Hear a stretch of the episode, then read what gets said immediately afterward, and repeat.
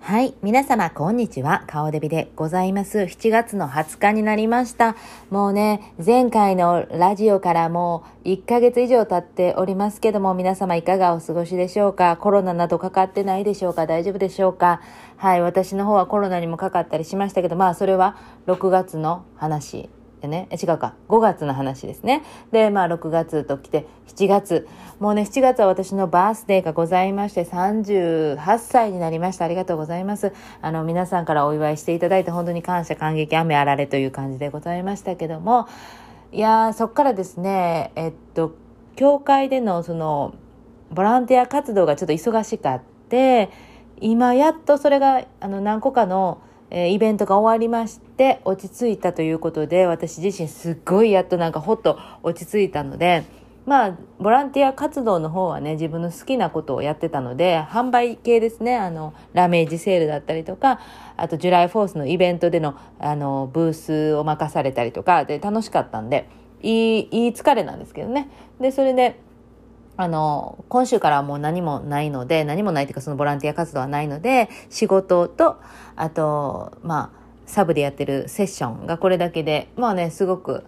過ごしやすくなったので、今やっと YouTube も動画めっちゃ溜まってたから、それを一生懸命、えっ、と、毎日のように投稿しだしたっていう、これ2日間ね、連続で投稿したんですけど、今日もまた投稿するかなという感じで。でね、YouTube もね、そんな見てる人は全然いてないねんけど、いてないねんけども、自分自身の記録としてすっごいいいなと思って、自分で自分の動画をね、昔のやつとか見返して、昔言うても2年とかそれぐらい前とかかな、3年前とか？の見返してね、いやーこんなんやったな、あんなんやったなって、あのーアルバムみたいな、動画がアルバムみたいになってるから、すごいね、いいですね、結構。なんか頑張って編集しててよかったなと思いました。はい。ちょっとコーヒーしばきます。子供たちはサマーキャンプで楽しんで、あのー過ごしてて、毎日過ごしてて、本当にね、良かったなと思うんですよね。だから今も楽しく行ってはって、そしてそれをむあの旦那さんが送ってくれてるから、私今やっとコーヒーしばけてるっていう感じなんですけど、いや、ここ何ヶ月かですごい太っちゃって、というかまあ1年以上ぐらい体重計に乗らなかったことが原因で、やっぱりすごい太っちゃってたんですね。で、ベストの体重からもう10キロぐらい太っちゃってたから、やばいということで、ダイエットを始めて、あれ、いつかな？いつ始めたんかな？ちょっと忘れちゃったけど、5月、4月ぐらいかな ?4 月ぐらいから始めて、で、コロナにかか、その時で、えっ、と、3キロぐらいパンと落ちてたんだけど、コロナにかかって、で、そこからも栄養つけなあかんっていうことで、あの、炭水化物をね、控えてたのをまた取り出してしたら、またちょっとプッと太っちゃって、で、それで、あ、危ない危ないということで、またね、な、6月の終わりとか、やと思う。誕生日前には痩せたいと思ったから、そうそう。6月の終わりらへんにまた頑張ってダイエット始めたんですけど、今回のダイエット方法はもうちゃんと自炊をすること。前はね、適当にやってたし、月曜断食って月曜日だけ断食して、あとはなんか食事制限を軽くしてたっていう感じでやってたんだけど、やっぱり1日断食するっていうのはきつくて、やっぱ結局お腹減りまくるから、ちょこっとチョコレート食べたりとか、チートしてしまうのよね、断食中に。だからやっぱり、あれはなんか、反動があるっていうか、断食中にやっぱ冷えたりとか、あと一日がめちゃめちゃ長いとか、倦怠感とかすごい出ちゃうので、やっぱり食べない、完全に食べないのはちょっと今回やめとこうと思って、で、出会った YouTube はね、そういう時ってたまたまパッと出会うやん、YouTube とかに。で、その出会った人が食事制限だけでダイエットしたっていう人で、朝はプロテイン多めにして、で、昼、夜とかはもう野菜中心なんだけど、まあおかずをしっかりとって、で、なんかドレッシングとかあんま気にせず食べてっていう感じでやったらしくて、2ヶ月で10キロ落としたっていう方の動画を見てて、その人のやつがね、なんかすごいピンときて、私もこれでいこうと。で、その方は運動が苦手やと。で、運動するダイエットしたらもう本当になんか苦痛でたまらんかったって。で、私自身もそれで、毎日こういう運動をしたら、お腹が引き締まるとかお尻上がるとかあんな初めの2日3日はやんねんけどだんだんもうそれをせなあかんことがちょっとうんざりしてくるっていうかで20代の時にもダイエット1回した時に13キロ落としたんですよ3ヶ月で。であれの時はもう食事制限であの炭水化物を控えて、えー、と白いものを食べない。食パンとかあと白ご飯とかを食べない。白い砂糖を取らない。全部ブラウンにする。私の大好きなブラウンにするということでえっとブラウンシュガー使うしあと雑穀米みたいなあと玄米とか食べたりあと何してたかな。あとライ麦パンとかね。そういう茶色いものばっかり選んでいくっていう、えー、ダイエットをしててそれはねミスユニバースジャパンの栄養士の方エリカなんちゃらさんが出してる本で一時期流行ったんですよね。その本で、えー、見ながらやった、うん、あとももちゃんダイエットの方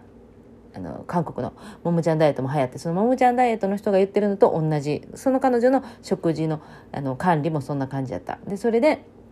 やって13キロ落ちたんですよ。で綺麗に体がなったんですよね。20代の時にね一瞬。でそっからまあ子供を産んだり結婚したりなんやかんやとかしながらまあ蓄積されてまたねちょっとリバウンドでも一番太ってた時には戻ってないですね。今のところ。まだ戻ってないけどそう出妊娠中もねそう一番太ってた時20代に一番太ってた時にぐらいには戻らなかった。うん。そうそこまでは太らなかった。けどまたちょっと頑張っててそしたらねガツンとやっぱ落ちたんですよね。これ初めてね2週間とか3週間でねてか結構こう停滞期ではあったよなちょっと前まで。あのー、コロナの時からちょっと過ぎたぐらいずっと停滞期やってもうそれを払拭する感じでバーンとああ落としちゃった。興奮して。ごめんなさい。興奮して。タンブラーが落ちちゃった。ごめんなさいね。そうだからあのガツンと落ちてそっからまた3キロぐらい落ちたのね。で今本当にねズボンもねすっきり入るようになったし隙間ができたしあとは何キロ落とさなあかんのかな。言うてもあと7キロぐらい落としたいかな。結局。あれ？計算合わんぞって感じやけど。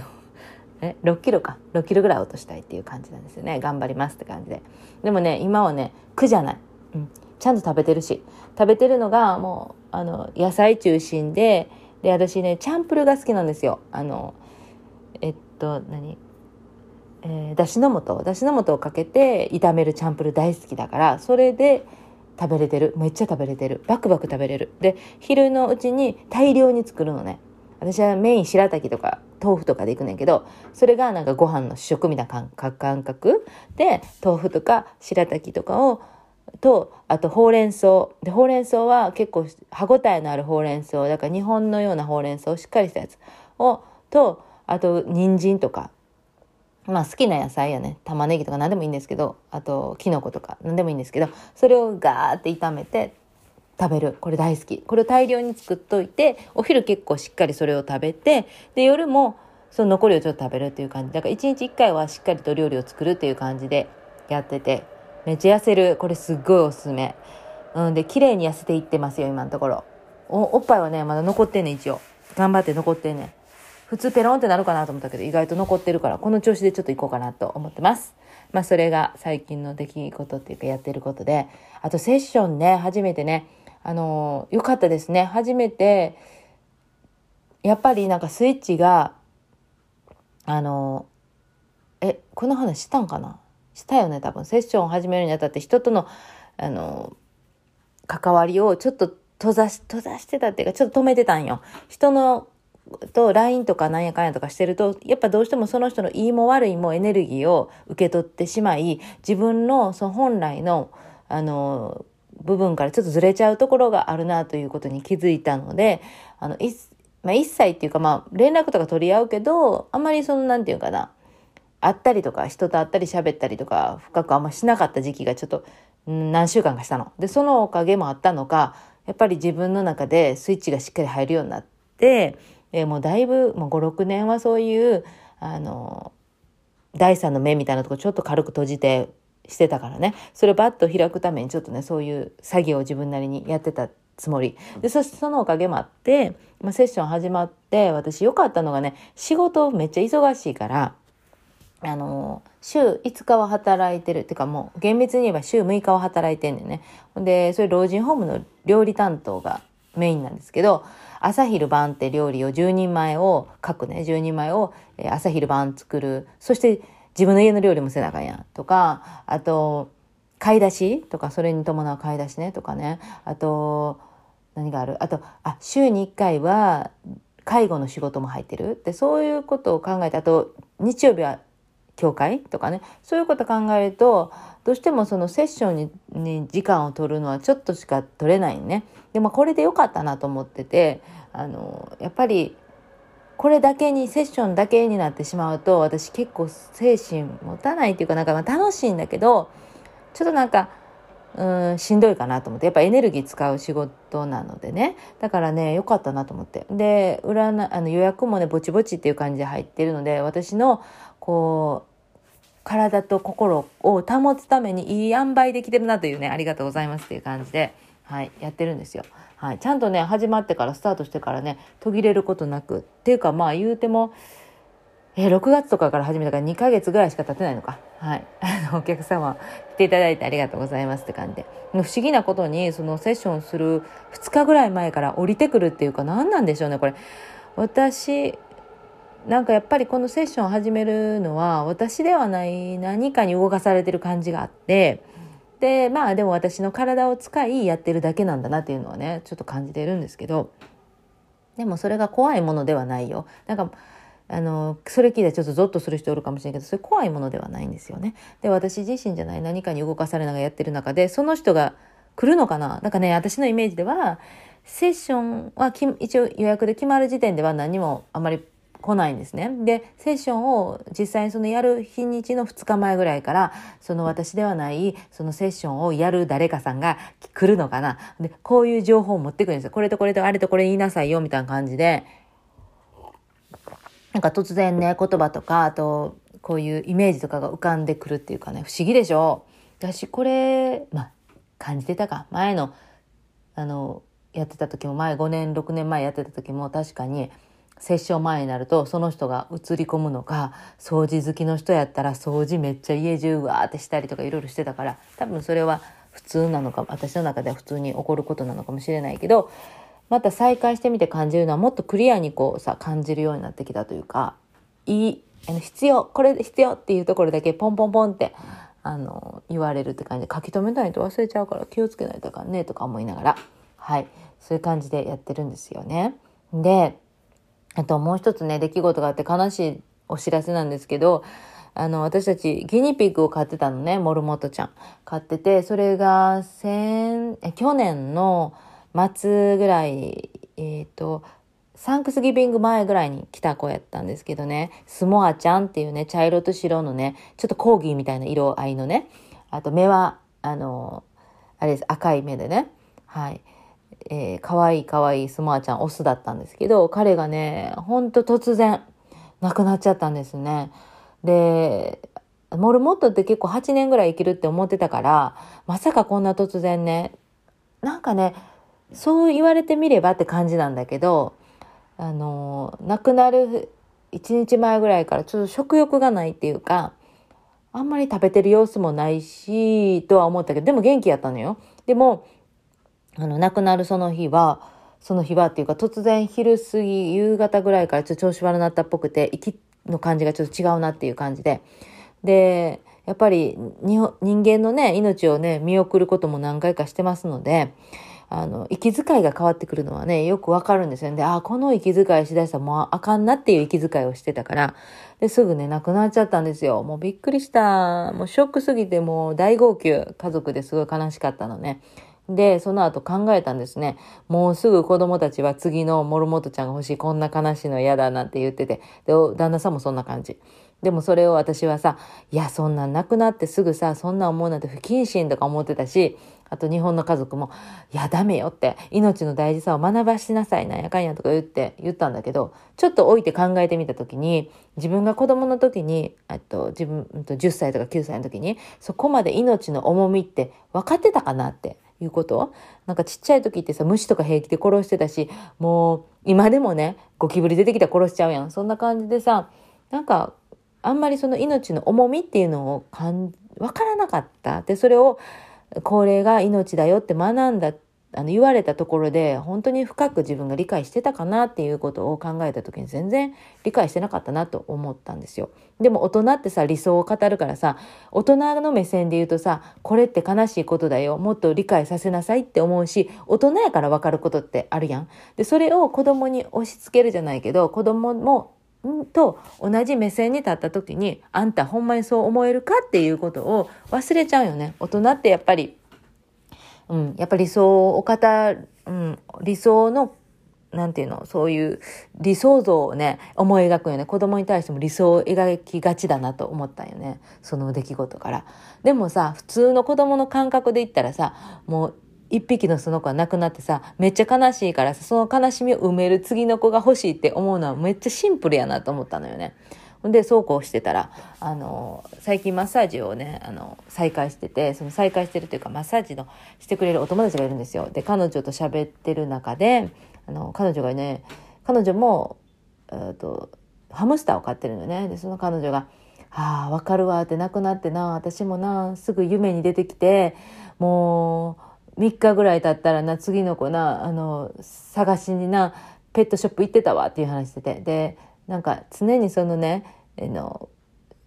ハムスターちゃんをね、絶やさずね、家にいるようにしてるねんっていう話をしてて、ああ、なんか、やっぱそうよなって ちょっと思っちゃって。で、私、あ、なんか、これっていうのは、きっと、えっ、ー、と、次々飼う人のことを批判したり、次々新しい命を飼って、だから犬亡くなってすぐ犬飼う。私もすぐね、実家でも犬亡くなってね、1ヶ月後ぐらいに犬飼ったりしてたぐらいやから、犬亡くなってすぐ犬飼う人とかさ、批判する人いるやん。いるやん。ちょっとごめんなさいね。で、そういうのを見ると、ああ、そうやんな、私って人間失格やんなって、って思って、結局誰かに何かを言われるとか、な誰かにどう思われるかっていうことで、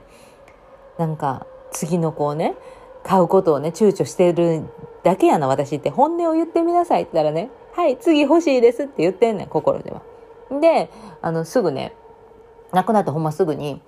近くのペットショップ行ったの。そしたら全然ピンとこなくて、そのモルモットちゃんおんねんけど、全然ピンとこなくて、で、子供たちもピンとこんなって言って。で、まあその日は帰って。で、一週間後ぐらいに、なんかね、子供たちが今度はチンチラが欲しいとか言い出してね。で、チンチラってやっぱり飼い方ちょっと、あのー、中間クラスっていうか、モルモットはすごいね、簡単なんよ。初心者でもいけるけど、中間クラスでモル、あのー、買ったことないけど、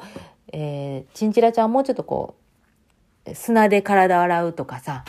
あと何がある？あと、ケージの中で飼うというよりは、外に出しといて寝るときはケージに入るみたいな、ちょっと猫っぽい育て方というか、ちょっと、まあ、買ったことないかわからないけど、でそういうのをね、動画で一生懸命見てて、研究しててん。で、お父さんと子供たちはチンチラにも夢中やってん。でも私は次買うんやったら、やっぱまたギニピークの方が買いやすいと思ってたから、で、一週間後ぐらいにちょうど礼拝に行ったのね、土曜、日曜日の礼拝の、えっ、ー、と、合同礼拝やから11時からやってん。で、いつもは9時半ぐらいの礼拝に出てるから、11時はもうちょっと私の中で遅いから、もうそっからさ、遠いところまで礼拝後行くっていうのは絶対ないねんけど、私ら、私と子供たちは、じゃあ、あの、違う方のペットショップ行こうって、まあ、ちょっと遠いけど、まあ、一つ隣町ぐらいのところのペットショップでちょっとギニピークを見たいからこっちはもうね。だから見見に行こうって買うんじゃなくて見に行こうっていう話してて。で、お父さんにその話して。で、お父さんがさ、お父さん旦那よ。お父さんがさ、いや、いつも日曜日仕事があるから、彼は、大体。だから、礼拝後仕事かなと思ったら、なかったみたいで。で、実は、あの、三の瀬にチンチラがおるらしいから、一回チンチラ生で見たいって彼が言い出して。で、あの、三の瀬の方に電話して、ペットショップに電話したら、あ、いますよ、チンチラいますよって言うから、あ、じゃあ、みんなで今から行こうって言われて。で、礼拝後に、えー、三の瀬までは1時間以上かかるから、あんまりその昼過ぎからあっち行かないのよね。ちょっと混んだりするから、道がね。だから普通は行かないのに、こんなん珍しいのよね。で、行ったの。で、そしたらそこのペット校ですけど、ペット校で、三の瀬のペット校で、チンチラいましたよ。可愛かった。でもずっと寝てたから何のことかわからなかったけど、もうモフモフ。めっちゃ可愛い。でも、その下にいたモルモットちゃんが、めちゃくちゃ可愛くて、もうベージュのクリーム色。もうちょうどね、カスタードクリームみたいな色。で、めっちゃ可愛い。目がね、くるくるっと大きくてね。で、もう可愛くて、もうこの子買うって言って、で、も子供たちも買うって言って、連れて帰ってきました。お名前は、ハニーちゃんになりました。可愛い。はじめね、コロネちゃんとつけて私が。コロネってあのお菓子覚えてます？ブルボンか森永か分からへんけど、丸い筒みたいになって中にクリームが入った。見たらわかるよね。あのコロネにしようと思った。あ、コロネ。え、コロンか。それはコロンっていうおやつで、コロネはあれか。あの、お菓子やね。あの、シュークリームみたいな、長細いシュークリームみたいな、カリカリっとしたやつ。あれ美味しいよね。で、コロネと思ったんだけど、コロネってちょっとコロナと似てるなということで、語呂がちょっと似てるなということで、ちょっと、ちょっと考え直すか、とかって車の中で言ってて、そしたらね、息子がね、ハニーは？って言って、お、ハニーいいねってみんななって、で、ハニーちゃんになりました。かわいいハニーちゃん。めっちゃ臆病。今回女の子なんですけど、臆病さんですごいもうあんま全然出てこないんだけど、でもね、彼女はね、すごいのはね、水を大量に飲む。で、それはペットショップの時からずっと飲むらしいけど、水をずっとずっと飲むから美容家みたいな。1日2リットル飲みますみたいな。モデルちゃんみたいな。で、あの、スモアちゃんは結構食欲、食欲旺盛で、もっとくれ、もっとくれみたいな感じでピーピーピーピー鳴いてたんだけど、彼女は全然鳴かないね。全然泣かなくて。で、食べ物も、あの、ペレットっていう、こういうね、モルモット用のやつ、あれぐらいをちょろっと食べるぐらいで、そんなに草食べるぐらいでもう本当にダイエットガールみたいな。すごいね、美意識高い系のガールが来てくれました。ありがとうございます。めっちゃ可愛い。なんかスモアスモアの良さがあったし、彼女は彼女の良さがあったし、それってやっぱりね、複数の子を買ってみないとわからないもんで、いや、あんなちいちゃなね、体でね、いろんなね、性格あるよね、とか思いながら。で、あのーそういう小動物を飼ってる人ともね、話してたんだけどね、小動物って結構不思議でね、私ね、本当に苦手、めっちゃ苦手やったん。ゲッパ類苦手、ネズミ系苦手やから、もうハムスターもとんでもないと思ってたんだけど、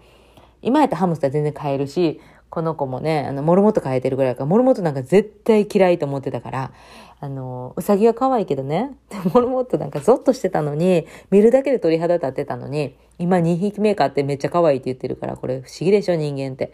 でもね、不思議でこのね、小動物ってね、そのそう小動物飼ってる人と言ってたんだけど、彼女が言ったんだけど、神様の使えちゃうかと。いや、それ、なんかそういう感覚があるって言われて、なんかね、私も飼い出してほんまそう思うねんね、なんとなく。うん。なんか犬はさ、犬はすごい人間の友達みたいな感じで、で、猫もちょっとなんかそういう、うん、スピ、スピリチュアル的っていうか、ちょっとなんか不思議な感覚何かのバリアを守る。人のバからなんかバリバリアを守るって感じで、なんか見えないものから守るっていう感じ。で、それが小動物にもあるなと思ってて。で、犬はどちらかというと見えるもの、だから本当の現実のものから助けてくれるみたいな、あの、リアル、リアルが犬で、ちょっとなんか不思議系がやっぱり猫とか小動物ちゃうかなと思って、小動物ってね、本当不思議。私なんか買ってみて思った、なんかすごい魅力があるなと思ってね。のさ、ギニピグちゃんもさ、もう1歳過ぎたのよね。1歳、もうすぐ1歳か。もうすぐ1歳が結構大きめだったの。売れ残りよね。だから、20%引きとか割引されてたね。かわいそうに。で、もうこれ、売れなかったらもう1歳以上過ぎていくともうあかんいうことでどうなるの？これ。動物、え、なんか、病院の、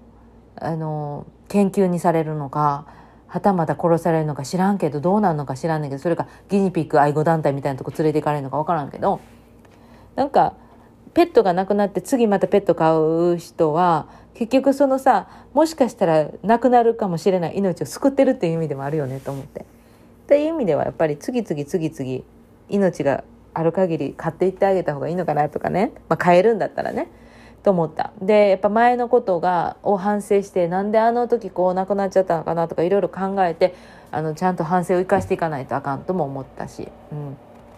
ただねその小動物はやっぱね突然ね亡くなること多いみたいね、うん、一応寿命はあるしっかりあるんだけどあの病気を隠すんだってあのうさぎとかこういうモルモットちゃんとか特に。だからえ前日までめっちゃ元気やったやんみたいな。でも実は体の中にずっと病気があったりするとかね。そういうことがあるみたいだから本当に気をつけて今後もねハニーちゃんちょっとでも長生きしてほしいからあの頑張りたいと思います。はい、最近もそういう感じでしたね。はい、あとはね、あのーラメージセールですごくいいものゲットできたことが良かったよね。有田焼、九谷焼、ほんで、達也さんっていう箱屋さんのすごい歴史的な重箱、人形の重箱。これかわいいねとかゲットしたこととかね。まあ良かったですね。あと、サンドでその日行ったんやけど、その日すごかったのが、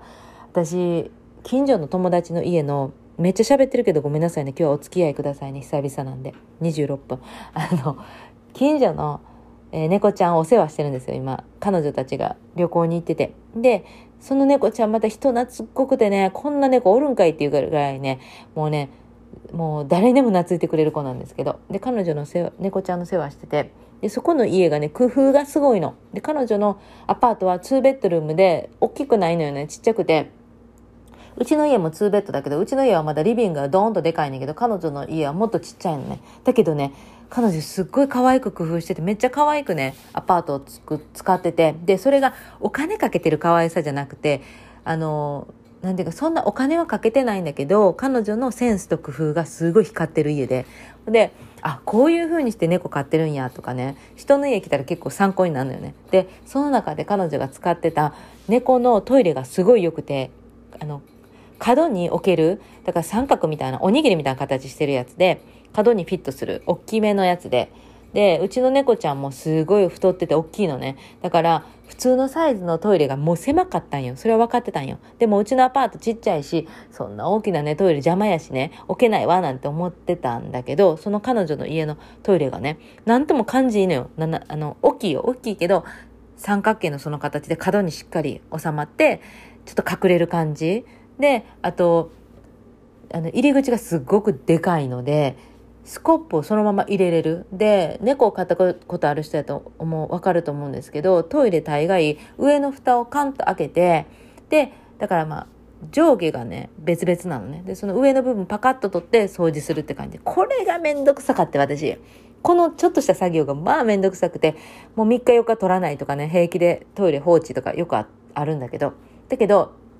その彼女が使ってるやつは何も開けなくてもそのあのドドアっていうかその入り口が超でかいからそこからスコップを深くでかいのよね。あの、横にでかいじゃなくて、こう、深く縦に、なんて言ったらいいかわからんけど、まあ、でかいのよ。で、それで、スコップをそのままガザッと入れて、トイレ掃除ができる、めちゃめちゃ便利で、やりやすくて、で、なおかつ彼女が使ってる猫用のスコップがまためちゃめちゃ良くて、猫用のスコップもまたこれね、興奮して喋ってますけど、猫飼ったことある人やったらわかると思うんだけど、結構、本当のスコップっていうか、あの、丸みがあるタイプが多くて、深めの、なんていうの？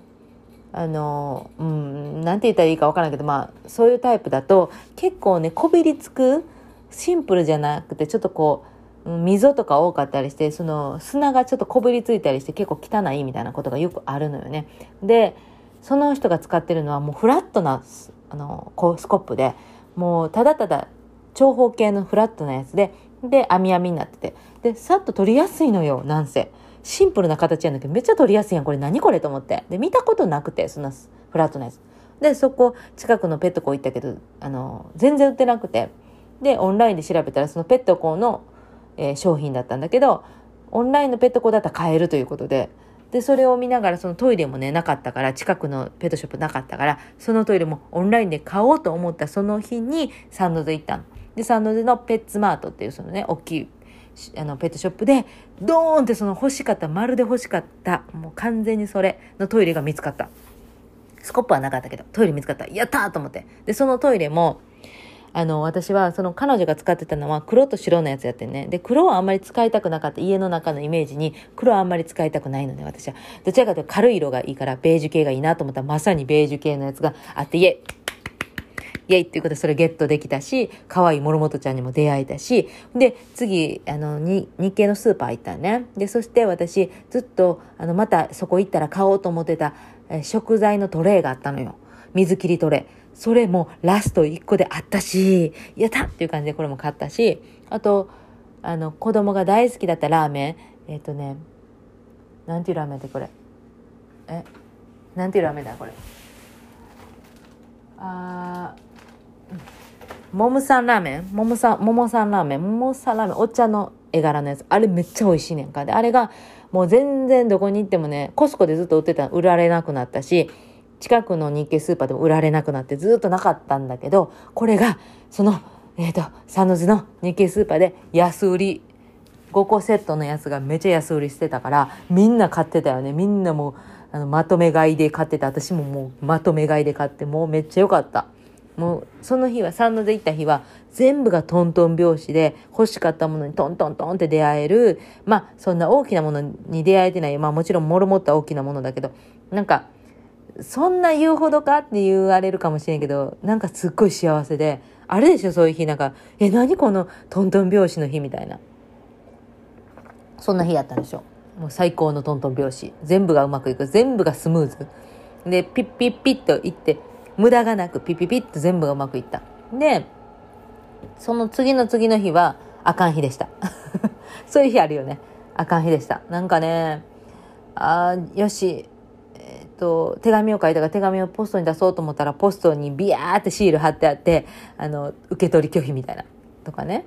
あと荷物が届かなかった。日本から荷物が届く予定がなぜか不在届になってて、とかね。あの、うん、そういうね、ちょっとなんか、あ、うまくいってませんね、みたいな日もありましたけど。でもまあ、大したことないんですよ。体をね、持ってかれるわけでもなし。まあ、大したことないけど、地味に、あ、ついてないねっていう日もあります。だから、いい日とついてない日はみんなそれぞれね、平等にあるんだなという感じもしますけど。そんな感じで、最近は過ごしてましたというご報告でした。なんか長々と聞いていただいてありがとうございました。またね、何か近況報告あったら、あのやります。これもね、記録なんで私自身の記録にもつながってるので、やっぱりね、日記もね、最近そう10年日記っていうのを始めて、38歳からスタートしたんですけど、いや、37歳か。38歳になる前から、私ね、37っていう数字にすごいこだわってて、37でセッションは、もう一回再開やとか、37でどうのこうのってずっと言ってたんだけど、はい、37での終わりらへんにスタートしたんですけど、10年日記すごくいいですよ。ただね、ちゃんと毎日書かないとあかんから、昨日書けてないから今日ちょっと書くけど、ちゃんとそれはルーティンにして入れなあかんけど、10年の分が、えっ、ー、と、何年の10、何年のこの日っていうのが、10年分同じページで見れるんですよ。だから一言ずつしか書くとこはないんだけど、スペースはないんだけど、自分を1年前の自分とか、えー、2年前の今日の自分とか3年前の今日の自分っていうのをパッと見れるっていう、その同じページで見れるっていう10年日記みどりさんのあの、うん、お店、えー、みどりさんっていうそのブランドから、ブランド、うん、会社から出てる、はい、10年日記、すごくいいですよ。私、今使ってます。はい、それをやってます。なので、今からそれを書きたいと思います。はい、それでは皆さん今日も長々と聞いてくださってありがとうございます。また、あの皆さん素晴らしい一日を過ごしてください。カリフォルニアからお祈りいたしております。噛むなよというか、最後に最後で噛むっていうのはね、ひどい話で。もう一回言います。カリフォルニアから皆さんのご健康と、えー、っと、日々の幸せを祈っております。オーバー